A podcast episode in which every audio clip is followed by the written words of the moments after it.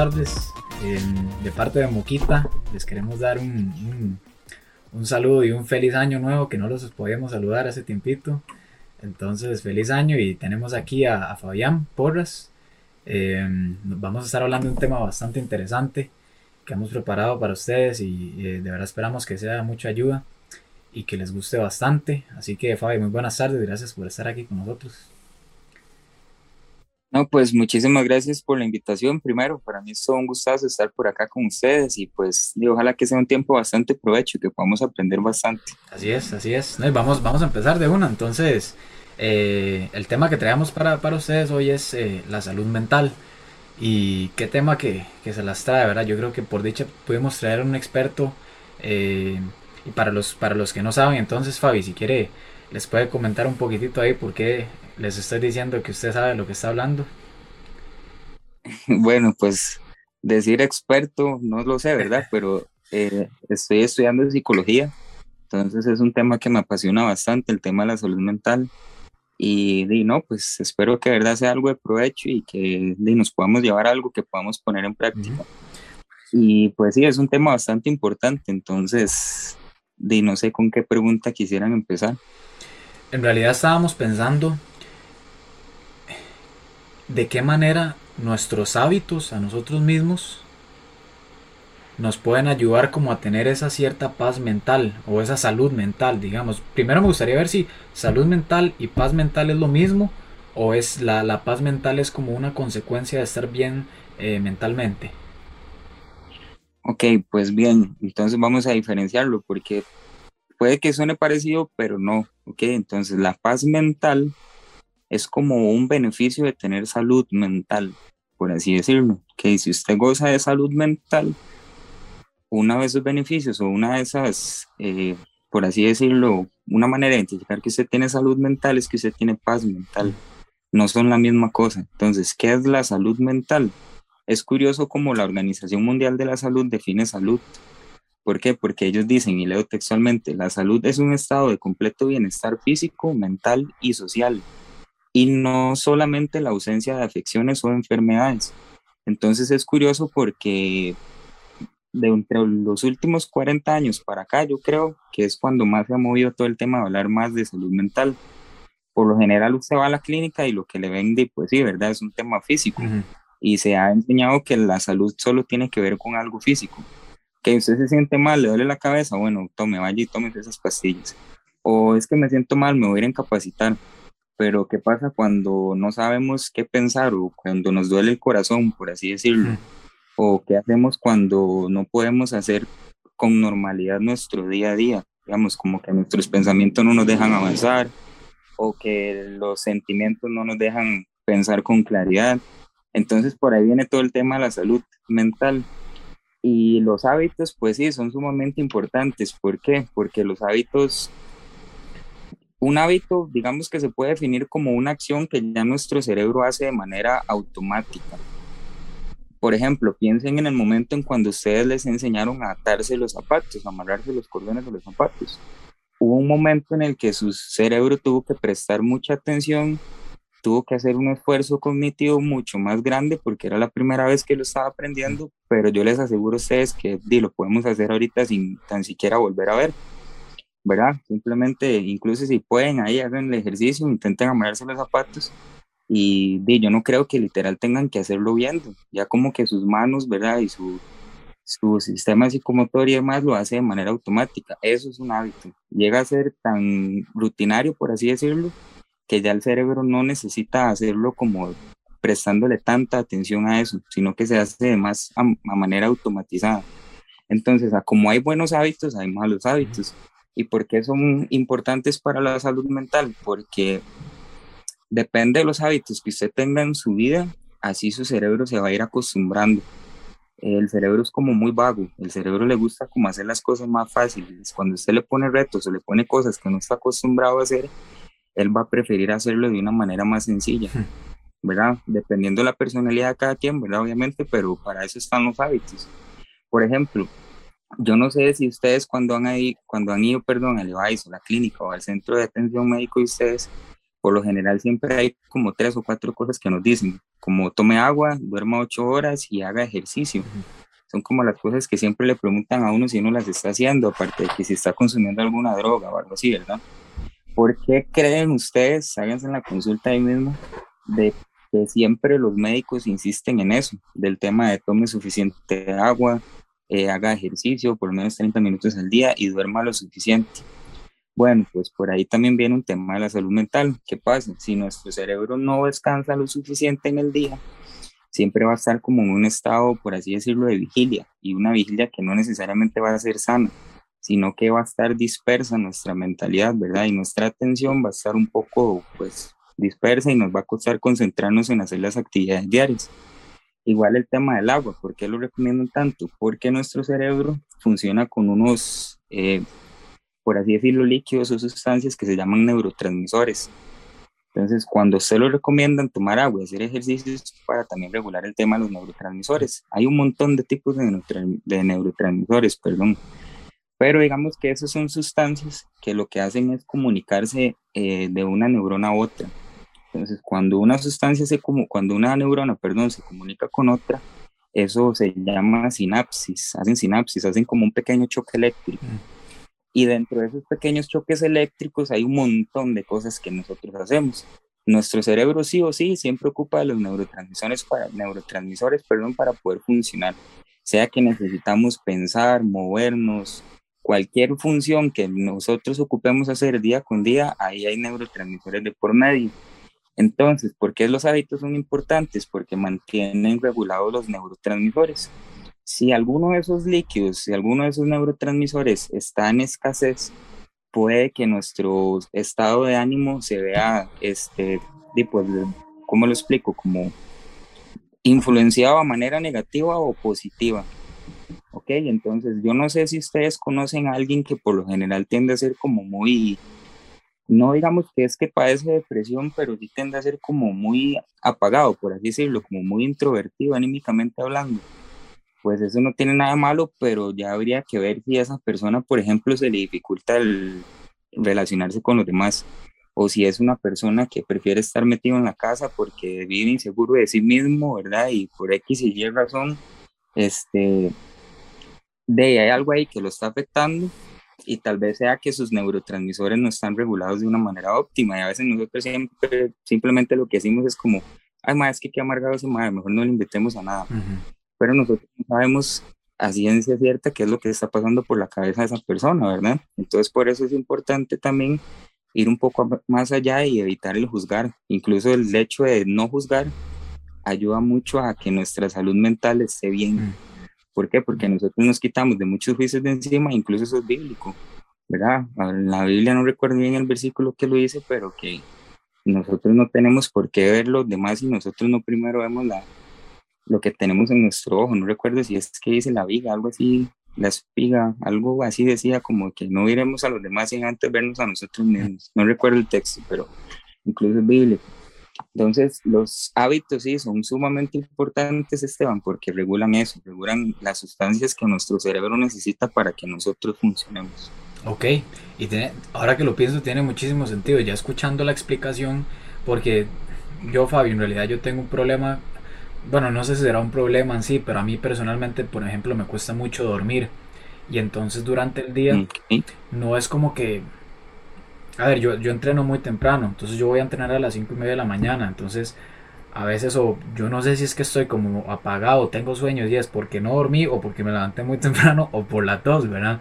Entonces yo creo, me parece que el hábito, yo no sé si uno puede crear como el hábito de dormir también, porque es que me parece que es importantísimo porque el dormir es básicamente donde usted hace todo lo, lo la, la recuperación de inclusive de sus músculos, de su mente, de todo, ¿verdad?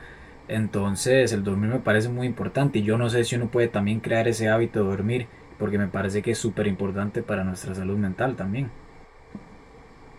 Pues buena consulta porque si usted lo piensa bien, vamos a ver, sin quitar a Dios de por, de por medio, ¿verdad? Pensar solo en un tema religioso espiritual, pero nuestra vida está llena de decisiones. Nosotros llegamos a hacer decisiones que tomamos en el pasado, por así decirlo. Entonces hay una frase de Robert Puller, no sé si se pronuncia Puller o Puller, la verdad, pero él dice que los buenos hábitos una vez se establecen son tan difíciles de eliminar como los malos hábitos. No sé si, si, si me expliqué. Entonces, cuando usted tiene un mal hábito arraigado a su estilo de vida, cuesta mucho quitarlo. Y a veces nosotros tendemos igual, típico de inicio de año. este año me propongo tal y tal y tal y tal cosa y hacemos una lista como 8 o 10 cosas y yo les aseguro que terminamos haciendo mucho una o dos. ¿Por qué? Porque el problema de cuando usted quiere o quitar un mal hábito o ejercer uno nuevo es que tendemos a hacerlo como todos al mismo tiempo y lo recomendable es empezar uno por uno. Si usted quiere, por ejemplo, dormir mejor, bueno, hay ciertas recomendaciones que se pueden hacer para que usted empiece a dormir mejor. Una de esas es que no obstruya la luz natural que pueda entrar a su cuarto, por ejemplo.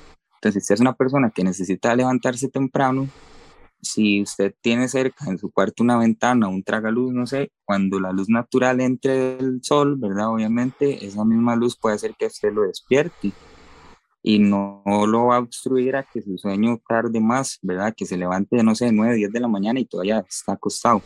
O, por ejemplo, que si usted ocupa dormir 8 horas, quiere dormir 8 horas y se tiene que levantar a las 5 de la mañana, pues digamos que sí, es un poco complicado porque tendrías que dormir a las 9 de la noche. Pero entonces, ¿qué se recomienda? Que una media hora antes o 15 minutos antes, depende de lo que le funcione a usted, pues, usted deje cualquier aparato electrónico. Entonces, esos son pequeños hábitos que se puede ir implementando en su vida como para ver si le pueden ir resultando. Y algo que es muy importante, y tal vez ahí lo podemos llevar a poner en práctica, es que nosotros no podemos generalizar. Digamos, yo no puedo decir que es que usted tiene un problema de sueño porque usted me lo está contando ya. Pues puede ser que sí, pero puede ser que sea otro, otra cosa ahí detrás de eso. Puede ser que haya un tema de ansiedad de por medio, ¿verdad? Alguna preocupación, no sé. Igual no podemos generalizar. A mí en mi profesión me enseñan una palabra que también la pueden ahí buscar cuando tengan gusto. Es un poco rara, pero se llama epistemología. ¿Qué es la epistemología? La epistemología es la ciencia del conocimiento. Entonces, ¿cómo se aplica la epistemología en mi carrera, digamos, en mi profesión, que es psicología? Que yo no puedo decir que una persona es depresiva solo con verla. ¿Por qué? Porque a la epistemología no le importa que usted aprendió, sino cómo lo aprendió, para ver si el método que usted utilizó es aprobado o refutado. Entonces, si usted a mí me ven y lo primero que yo le preguntaba, bueno, ¿y quién dijo que usted es depresivo? ¿Se lo diagnosticó un psiquiatra, un psicólogo o es porque usted se siente triste? ¿Ves? Entonces no sé si me explico, pero es como que yo diga que es que yo padezco de ansiedad, pero tal vez simplemente es que tengo mucho miedo a algo y es una fobia. Y sí, anda por ahí, pero no es ansiedad como tal, ¿verdad? Para, para que haya un diagnóstico previo tiene que haber todo un proceso. Entonces, lo digo porque a veces incluso tendemos y volvemos a caer en lo mismo. Es que qué persona más amargada, o es que no, es ese madre, con ese madre que pereza salir, ¿verdad? Pero es que nosotros no sabemos qué puede estar pasando esa persona detrás, qué batalla puede incluso que esa persona esté viviendo. Sí, es, no, es súper es súper importante porque con solo el hecho de que nosotros aprendamos a, a no juzgar, y eso a mí me parece que nos, nos cambia por completo como toda nuestra percepción de cómo, cómo, cómo ver el, el mundo, básicamente. Yo creo que más que... Yo sé que en Costa Rica tenemos como la maña, ¿verdad? De, de, de estar juzgando y sin antes conocer a la persona o qué sé yo y... Y definitivamente es algo que a nosotros nos puede ayudar mucho. Y ahora que lo pienso, en realidad yo no me considero una persona ansiosa, pero digamos a veces cuando me estoy a punto de dormir, me imagino que a varios les pasará, que es eso que la mente empieza como en muchas cosas, como a pensar como en, a mí me gusta mucho pensar como en el... Como que la mente se inquieta. Exacto, a mí me gusta como pensar mucho en el futuro y entonces em, ya son las diez y media de la noche y como yo me levanto tan temprano ya tengo sueño, pero yo ya apago todo, me voy a dormir y entonces empiezo, empiezo a pensar como en qué cosas debería hacer para poder tener como, entre, comillas, digamos, un mejor futuro y todo esto, pero entonces ahí es donde uno se pone como a, como a, pensar esas horas de la noche y, ahí uno se vuelve loco, básicamente. Sí, incluso volvemos al mismo punto, ¿verdad? Está bien, usted se conoce y, y se puede decir, es que yo tengo que ser muy ansioso. Para que se hagan una idea, en Estados Unidos hace poco hicieron una estadística que una de cada cinco personas tiene algún problema mental. Hmm. Y problema mental no significa estar loco o te padecer de esquizofrenia y estar encerrado o atado en un psiquiatra. ¿Ok? Un problema mental puede ser incluso la ansiedad, la depresión, algo un poco más emocional. Con la ansiedad hay que entender algo. La ansiedad cualquiera, en cualquier momento de nuestra vida la podemos sentir. Hace poco yo hice una encuesta, los que me siguen ahí en Instagram, yo paso haciendo como encuestas de temas que quizás me llaman la atención. Y hace poco yo preguntaba si usted cree que la ansiedad sea algo que cualquier persona vive. Digamos, yo puse literal como la encuesta de la ansiedad será algo de todos. Y fue curioso porque las únicas tres personas que contestaron que no son personas que, ¿verdad? Sin juzgar, sin verlo de ese lado, son personas que uno las ve y pasan muy metidas en la iglesia. Y yo no voy nada malo con eso, sino que incluso muchas veces, y no estoy diciendo que sean personas religiosas, muchas veces uno piensa que alguna enfermedad mental es falta de Dios. Y hay que tener cuidado con eso, porque, de entonces, ¿por qué Dios no la quita? ¿verdad? Y no es que estoy diciendo que Dios no tiene la capacidad de quitarlo, no, pero es que Él tiene un propósito con ello. Y nosotros no podemos decir que simplemente la depresión o la ansiedad es falta de Dios, porque no. Vuelvo y repito, yo considero que Dios tiene el poder suficiente como para ayudarlo a usted a salir de un cuadro así. Pero entonces, ¿por qué nos permitirá vivirlo? Si al fin y al cabo digamos que son emociones, es algo muy natural de nosotros. No tenemos que caer en el punto de satanizarlo, que es lo que yo he visto que en muchas ocasiones se da. Incluso aquí en la isla donde yo voy hace muchos años, una señora decía que es que la depresión era falta de Dios. Y yo en ese momento no estudiaba psicología, pero yo sí me quedé así como que raro, porque eran eso, ¿verdad? Y ya hoy en día a mí alguien me dice eso y si me permite discutirle, yo sí le digo, bueno, mira, es que hay eh, suficientemente tal y tal evidencia científica que demuestra que la depresión pasa por tal y tal cosa, o que la ansiedad pasa por tal y tal cosa. Entonces, ¿verdad? Vuelvo y repito, no estoy diciendo que es que Dios no tiene el poder de ayudar, pero de, por eso la OMS dice que es salud física, mental, social, y yo incluso le agregaría algo que hay mucha gente también está agregando que es espiritual. ¿Por qué? Porque nosotros no solo somos espirituales, yo no sé ustedes, pero yo no puedo atravesar una pared, yo no soy solo espíritu, ¿verdad? Ah, como tampoco soy solo carne y hueso, también tengo que nutrir mi mente, ¿verdad? Mis pensamientos, mis sentimientos y demás. Entonces, por eso es importante recordar y recalcar que nosotros somos seres bio, psico, sociales, espirituales.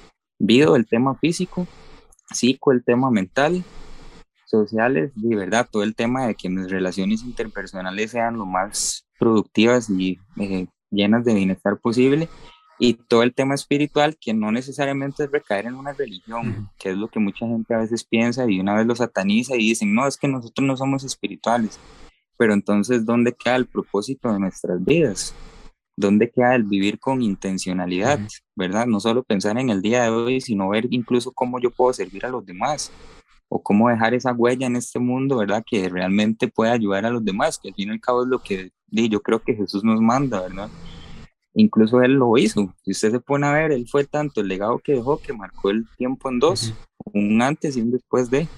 Entonces, es interesante, pero sí, consideremos y recordemos que nosotros somos seres biopsico, sociales y espirituales. Mm, tiene mucho sentido, ma. Yo no, yo no sé ustedes, pero yo estoy aprendiendo, estoy aprendiendo demasiado. Este, e inclusive ahora que usted mencionaba eso, eh, de lo que la gente a veces decía, como que por qué Dios o, Jesús, como lo quieran ver, por qué no quita eso. Eh, y entonces yo me puse a pensar, normalmente uno pide por paciencia entonces uno esperaría que Dios me dé la paciencia así como así, pero no es ese el caso. Dios nos da las oportunidades para ser pacientes, ahí es donde está la diferencia.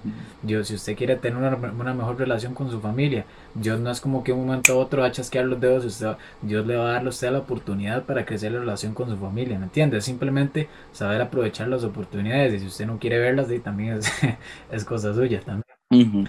es súper importante. No, y esto con, con respecto a los hábitos, me parece me parece que es que nosotros no definimos nuestro futuro, los, hábitos de nosotros definen nuestro futuro y por eso le preguntaba, porque los hábitos me parece que son sumamente importantes y justamente le quería preguntar, Fabi, con respecto al, al, deporte, ahora que lo tocamos más o menos, eh, el hábito de hacer cualquier deporte de la manera en la que usted lo quiera ver, caminar, inclusive lo que sea, eso en qué manera nos ayuda en nuestra, en nuestra eh, salud mental o nuestra disciplina mental, digamos. Ok, hay varios factores de riesgo, porque eso es otro que no les mencioné. Eh, yo les mencioné que una está, está estadísticamente hablando, una de cada cinco personas en Estados Unidos tiene algún problema mental. ¿Cuáles son esos problemas? Ok, puede ser o trastorno de ansiedad, que es el más general, trastornos depresivos, trastornos por uso de sustancias y ahí un montón, hasta incluyendo el trastorno del sueño. Entonces, ¿qué es lo importante acá?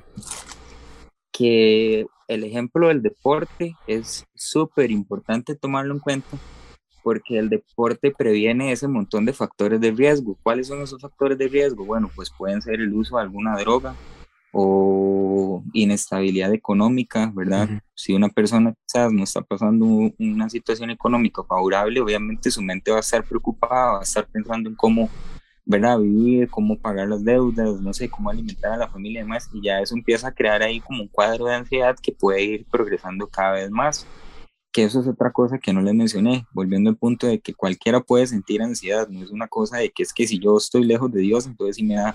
Lo que pasa es que la ansiedad se puede sentir o como una simple emoción, como un simple miedo ahí, ¿verdad? Hacia algo, a, puede llegar a afectar tanto a nuestra vida que ya se convierte en un trastorno.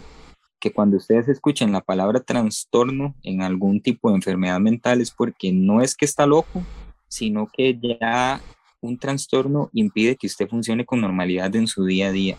Entonces, ¿cuál es la diferencia entre un trastorno de ansiedad a una ansiedad normal? Porque cualquiera puede sentir ansiedad en cualquier momento de la vida, es una emoción, es como sentir tristeza o alegría. La diferencia es que un trastorno sí me hace a mí pensar tanto, tanto, tanto sobre algo que me impide a mí funcionar con tranquilidad.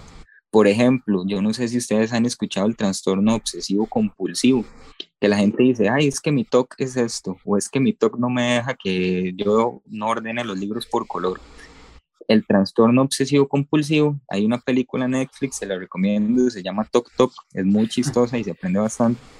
No sé si ya la han visto. Habla de eso, es como personas que, por ejemplo, no pueden salir al público en general, ¿verdad? Rodearse de personas si no se ponen guantes en las manos, por ejemplo, porque su pensamiento está como tan envuelto en el tema de la contaminación y la suciedad que la ansiedad no los deja tan siquiera imaginar el tocar algo con sus manos que no sea algo que está en su casa. O, hay otro que la gente no puede este, caminar sobre líneas. Entonces, si hay un cuarto que está lejos, y pues obviamente, ¿verdad? Ahí donde se pegan las cuadros de cerámica y demás, siempre hay una línea ellos no pisan esas líneas, tienen que caminar literal en el centro de los cuadros. Entonces da risa, ¿verdad? Sí, qué increíble. Ya eso es como un trastorno. Qué vacilón. Y no, no, cuando, cuando uno, perdón, cuando uno dice, he estado escuchando este término de, los, de los germofóbicos y en todo esto, entonces en teoría eso también es como un trastorno. ¿De los qué, perdón? Los germofóbicos, las personas que son como, em, eh, que le tienen pavor o les le dan como mucho miedo o inclusive asco los, los gérmenes, por ejemplo. Ajá, es que la ansiedad se puede ver como emoción, puede que dé un ataque de ansiedad, que es un poco distinto, es un poco más intenso, como lo que se conocía anterior como un ataque de pánico, puede verse como una fobia. Lo que diferencia a cada una de esas es la intensidad y la duración con la que se vive. Por ejemplo, otra cosa, ¿qué es la diferencia entre un sentimiento y una emoción? ¿Alguna vez se lo han preguntado? O usted, Esteban, podría contestarme. ¿Qué tiene diferente una emoción a un sentimiento? Em, no, sé si, había pensado. no sé si alguna de las dos tendrá que ver algo con tal vez nuestro pasado, algo, algo que nos habrá pasado antes y lo, lo teníamos como más arraigado a nosotros y no sé si irá más pegando una emoción en ese sentido.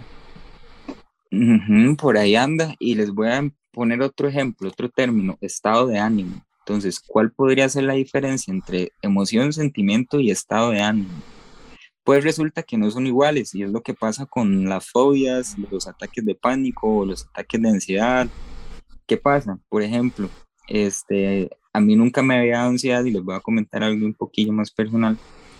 A mí nunca me había dado ansiedad como tan intensa hasta hace poco, en agosto, que a nosotros acá en la casa nos dio COVID y mi mamá tuvo que ser internada fue un susto demasiado grande.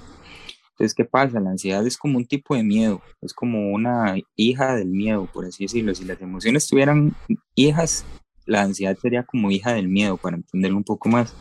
Entonces, ¿qué pasa? Yo recuerdo que ese día que pasó eso, en la noche yo me desperté, yo no pude dormir y mi corazón estaba así latiendo demasiado rápido, estaba tum, tum, tum, tum, tum, y yo me levanté súper asustado. Yo nunca había vivido la ansiedad con tanta intensidad como en ese momento. Ahí, digamos que yo no sé si fue un ataque de ansiedad, vuelvo a lo mismo, ¿verdad? que no puedo decir a cierta ciencia si fue o no, pero la diferencia de la emoción, el sentimiento y el estado de ánimo anda por ahí. Una emoción es muy intensa, pero es muy breve de tiempo. Ok. Entonces, yo puedo sentir la ansiedad así, que me asuste tanto y me deje en shock, pero si empiezo a respirar con calma y más se me va a ir bajando. Como cuando yo voy a la, como cuando yo voy, por ejemplo, en un parque de diversiones y uno se tira de la torre y cuando usted está todo emocionado, usted baja y ya se calma. Entonces eso fue una emoción que yo sentí en el momento, digamos. Ajá. Ok. Ok, exacto. De hecho, yo no sé si a ustedes les pasa. A mí me da miedo montarme a la torre, pero yo voy con miedo. Entonces, cuando voy para arriba, yo voy pensando un montón de cosas y ya yo siento que el corazón se me acelera, ¿verdad? Y cuando ya uno está abajo, ya eso se lo fue. Ajá, ajá. Ok, ok. ¿Eh? de hecho, es, más, y es obvio, es más lo que usted dura subiendo con miedo que lo que dura bajando, porque en el mismo bajonazo usted no le da ni tiempo de pensar, usted va todo asustado. Sí, sí, sí. Usted baja y es así, un bombazo y ya cuando usted bajó más bien quiere más. Algo así es la emoción. El sentimiento que es, digamos que es lo mismo, pero eso es menos intenso y mucho más longevo, o sea, dura mucho tiempo. Ok, entonces puede ser que yo sienta tristeza en un breve momento del día, pero si la tristeza me duró todo el día, ya me dura semanas, y ya me dura meses y demás, ya incluso puede caer en un cuadro de depresión, ¿verdad? otra cosa por ahí que se llama distimia, que es como una depresión leve, como temporal, por así decirlo. Y el estado de ánimo que es, se los voy a poner con otro ejemplo. Yo no sé si los que están escuchando saben manejar o han tenido deseos de aprender a manejar. Digamos que ese deseo de aprender a manejar es la emoción. Ok, yo estoy emocionado porque quiero aprender a manejar. El sentimiento es lo que yo ya voy a estar sintiendo cuando estoy manejando. Y el estado de ánimo es lo que puede pasar cuando yo estoy manejando. Como que, por ejemplo, que alguien llegue y me grite o llegaron y me tocaron el pito muy duro, entonces mi estado de ánimo no va a ser igual, ¿verdad? Va a cambiar, puede ser que yo me altere, puede ser que yo me enoje, que me quede tranquilo, no sé, pero ya no va a ser el mismo. Mm. Eso es el estado de ánimo, es como lo que pueda pasar durante ese sentimiento y puede cambiar muy rápido. ¿Okay? ¿ok? Entonces la emoción es quiero aprender a manejar, el sentimiento es lo que siento cuando ya estoy manejando, ya aprendí, y el estado de ánimo es lo que puede cambiar cuando estoy manejando. Ah, ok, ok y se ve mucho en la calle, ¿verdad? Ustedes han visto incluso gente, no sé, que le pitan y hace poco pasó el año pasado que una muchacha le tiró el carro a un grupo de ciclistas y todo, y fue a dar contra una malla y todo. Eso es por eso. Ah, Porque él estaba en un cambio, le hizo sentir una emoción quizás un poco más negativa y fue y actuó en base a eso. Seguro la muchacha, qué sé yo, pues hay una posibilidad de que ella pudo recibir una, una, una llamada y la llamada no era con ninguna noticia muy buena, entonces el estado de ánimo de ella cambió, algo así puede ser. Exacto. Entonces, ese es otro tema incluso, que cuando tengan gusto yo, si me quieren tomar en cuenta, yo Sí, definitivamente vamos a, tener que, vamos a tener que hablar otra vez, porque si estoy... hay muchos temas de los que hablar, definitivamente, sí. El tema de la inteligencia emocional, por ejemplo, y dejémoslo esto como tarea. Cada vez que usted empieza a sentir una emoción, sea la que sea, ira, tristeza, angustia, felicidad, póngase a pensar si necesariamente usted tiene que responder de esa misma manera como usted está sintiendo. Entonces, por ejemplo, digamos que por A o por B yo no conozco a Esteban y me lo topé en la calle. De ahí me pasó, no sé, me pasó insultando y me pasó tratando mal y yo, ¿de qué le pasa? O pueden pasar dos cosas. O puede que yo reaccione igual o si yo pienso y después actúo, yo me calmo. Entonces la inteligencia emocional va por ahí. Entonces tratemos de pensar antes de actuar llevémonos eso de tarea. Y eso nos va a poder ayudar mucho a, fortalecer nuestra salud mental, que es el tema principal de este podcast, ¿verdad? Entonces, pensemos y luego actuemos. O vamos a pensar, sentimos y después actuamos. Pero no actuemos en base a lo que sentimos, porque muchas veces puede llevar a mal.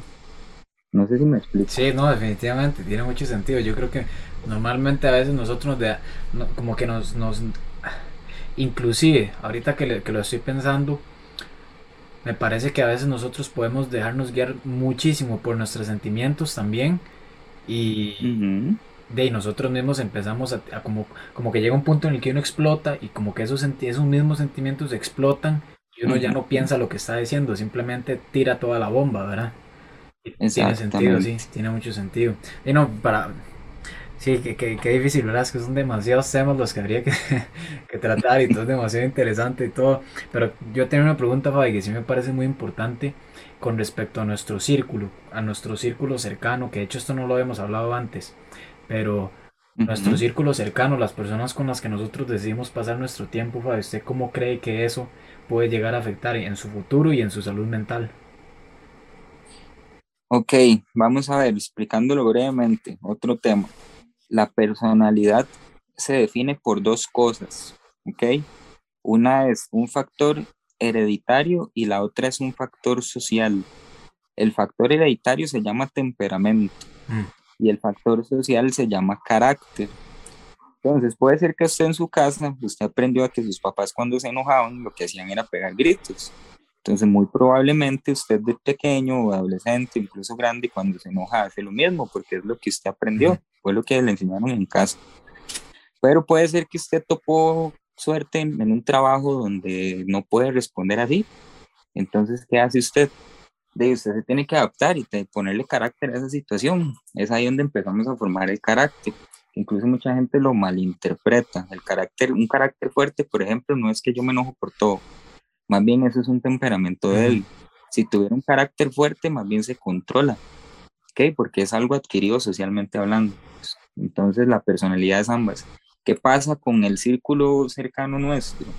Que nuestra personalidad se puede ver muy influenciada y es al punto al que voy. El punto dos, el social, es el que más influye en nuestra personalidad. Entonces, por ejemplo, yo he conocido gente que de la opinión de una sola persona en ese círculo de amistad influye más sobre lo que puedan pensar los demás. Entonces llega el punto en el que ellos mismos renuncian a lo que quieren por satisfacer a esa otra persona. Ok, entonces no sé si me explico, pero ¿por qué es importante mantener un círculo social este, saludable? Porque de ahí depende con quien, incluso hay un dicho que dime, eh, ¿cómo es? Júntate con lobos y aprender a aullar, algo así, o aprender a aullar, o así o cuéntame con quién andas y te diré quién eres, algo así, son yo había, para los dichos. Sí, yo había escuchado otro, de hecho, que decía, si, si andas con cinco, es un poco, es un poco, es un poco crudo este, suena medio, ¿verdad? Entonces, para que me perdonen, pero yo había escuchado otro que decía que si andas con cinco idiotas, vas a ser el sexto. Si andas con cinco, eh, cinco personas inteligentes, vas a ser el sexto si andas con cinco personas con plata, vas a ser el sexto. Entonces es muy importante que nos demos cuenta que nuestro círculo de verdad va a afectar la manera en que nosotros nos desarrollemos y la manera en que pensemos, ¿sí? Es cierto. Ok, entonces sí, apoyando eso que usted dice, es muy importante cuidar nuestro círculo porque, por ejemplo, eso va también a conocerse mucho uno mismo y saber poner límites. ¿Por qué? Porque si yo me ruedo de gente que yo siento que no valora por lo que yo estoy luchando, ¿de qué sentido tiene seguirles contando mis metas y mis sueños? Por ejemplo, si sé que lo que van a hacer es burlarse o tratarme mal o decirme es que, ay, que, que, no sé, eh, qué estupidez es eso, qué tonteras, o qué piensa así. Entonces, que es, muy, es muy improbable, que es muy improbable que eso llegue a pasar y no lo apoyan en ningún sentido, cosas así. Ajá, entonces si usted se conoce muy bien, eso es un tema de autoconocimiento, y usted sabe poner límites, va a llegar el momento en el que usted sabe a quién contarle sus cosas y a quién no, y eso es típico, usted siempre va a tener a alguien que es su mejor amigo y el confidente además a adicionar a los demás, y eso es sano, eso no tiene nada mal. Pero entonces sí es muy importante cuidar de nuestro círculo porque, como les digo, la personalidad sí influye más por lo que nosotros aprendemos en nuestro entorno que por lo que nos enseñaron en casa. Lastimosamente es así. Mm. La base de toda la educación, al parecer. La educación es muy importante, sí. Nos ayuda a aumentar nuestra conciencia. Ese es otro tema. Sí, sí, sí. Este. Tengo como 505 preguntas más todavía, pero yo creo que tendríamos que hacer como otros 10, 10 podcasts porque si se nos va. Qué difícil, sí. No, de verdad, de verdad, muchísimas gracias. Yo de verdad espero que eh, eh, yo no sé, pero yo, yo no sé ustedes, pero yo aprendí bastante. Yo espero que les haya, les haya ayudado. Eh, y Fai, ¿cómo, ¿cómo podrían encontrarlo usted en, en, las redes sociales? Yo, yo soy un poquillo amargado, entonces tengo el perfil privado, pero si me envían la invitación, yo se las doy, yo en Instagram salgo como Fabián Porras M, así todo unido. Y yo tengo una página, en esa página sí está pública, entonces de no hay bronca, y yo paso subiendo como contenido ahí cuando puedo y también estoy por iniciar otra vez, retomar el proyecto de mi podcast. Mi página se llama Conscientemente, para que la busquen, ahí yo paso subiendo contenido que pregunto en mi perfil a los que son, ¿verdad? Mis amigos y demás, o conocidos, a ver de qué temas les gustaría hablar. Entonces, por ejemplo, ahorita está sobre la mesa hablar de ansiedad y de inteligencia emocional. Entonces, el de la ansiedad ya pronto lo subo porque ya estoy terminando de escribir ahí el, como el guion. Y el de la inteligencia emocional creo que como el otro mes ya está listo. Entonces me pueden seguir como Fabián Porras M o como conscientemente, el que más deseen, no hay ningún problema. Ok, sí, les recomiendo, sigan los dos, pero igualmente el, el de conscientemente la verdad que vale, vale muchísimo la pena, así que igualmente les vamos a estar dejando los ambos perfiles para que eh, tengan la oportunidad de seguirlo. Y Fay, no sé si le gustaría terminar usted con alguna conclusión, algún consejo que le gustaría para, para la gente. Sí, yo creo que es importante, ¿verdad?, retomar el punto de que nosotros somos seres biopsicosociales espirituales, ¿verdad? No nos olvidamos que somos seres integrales y que suena muy crudo lo que voy a decir, pero a veces no todo tiene que ser algo espiritual. Sí va muy de la mano y sí es muy importante, pero también hay otros temas que hay que tratar y por eso nosotros, por ejemplo, vamos al médico o yo que necesito lentes y ocupo el oftalmólogo, por ejemplo, ¿verdad? La ciencia al fin y al cabo es para eso, para vivir mejor. Entonces, eso sería como muy importante siempre pensarlo y el tema de la tarea quizás como de trate de pensar antes de actuar, a ver qué puede pasar, haga como un breve experimento ahí, a ver qué pasa. Si la próxima vez que pasa algo que tal vez a usted lo saca de sus casillas, ¿qué pasaría si piensa y después actúa? Si no se deja llevar solo como por ese impulso de la emoción. Ok, ahí está. Nada más que decir, ya no podemos mejorar eso. Así que eso sería todo. De verdad, muchísimas gracias, Fabi, este, por, por sacar el tiempito y, ayudarnos a entender todo este tema que es, es, aparentemente es demasiado amplio, pero podemos resumirlo un poquito para que pudieran entender ellos y yo eh, de todo este tema y, y, podamos pensar de una manera más abierta y efectiva. Así que no, de verdad muchísimas gracias Fabi gracias a ustedes por sacar el tiempo también de escucharlo y, y eso sería todo.